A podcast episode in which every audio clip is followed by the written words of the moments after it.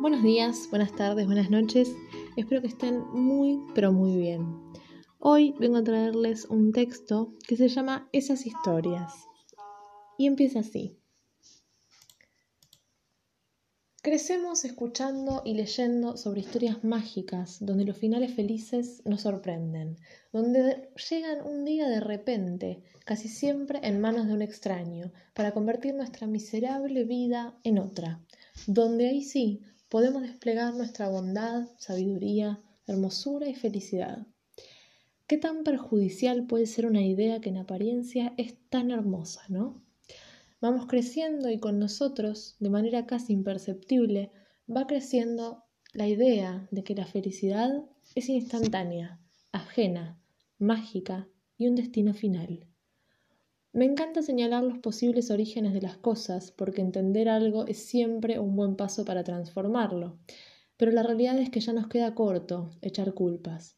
Ya no estamos jugando a la mancha ni rompimos un plato de la abuela, son los pedazos de nuestra propia vida los que están en juego.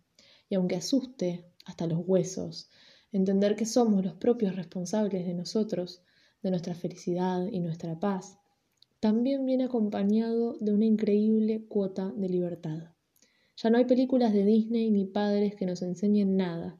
Somos nosotros mismos los que nos aferramos a las historias mágicas y salimos a buscarlas, muchas veces sin darnos cuenta en cada persona que conocemos, compañero, jefe, amigo, pareja, familiar.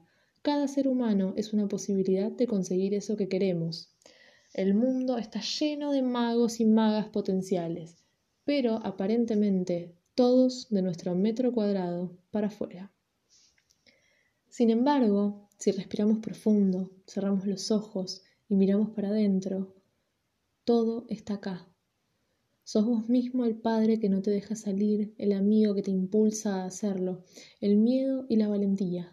Armamos a cada instante nuestra propia película, y aunque quizás nunca podamos soltar del todo aquellas que nos quisieron contar, siempre podemos de a poco encarar hacia otro lugar.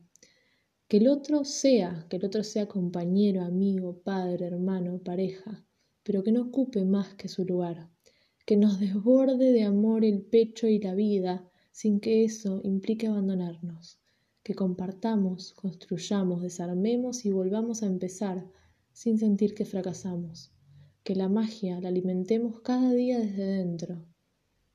Si en el camino hay magos, bienvenidos ellos, pero nuestra magia que empiece siempre, siempre desde dentro.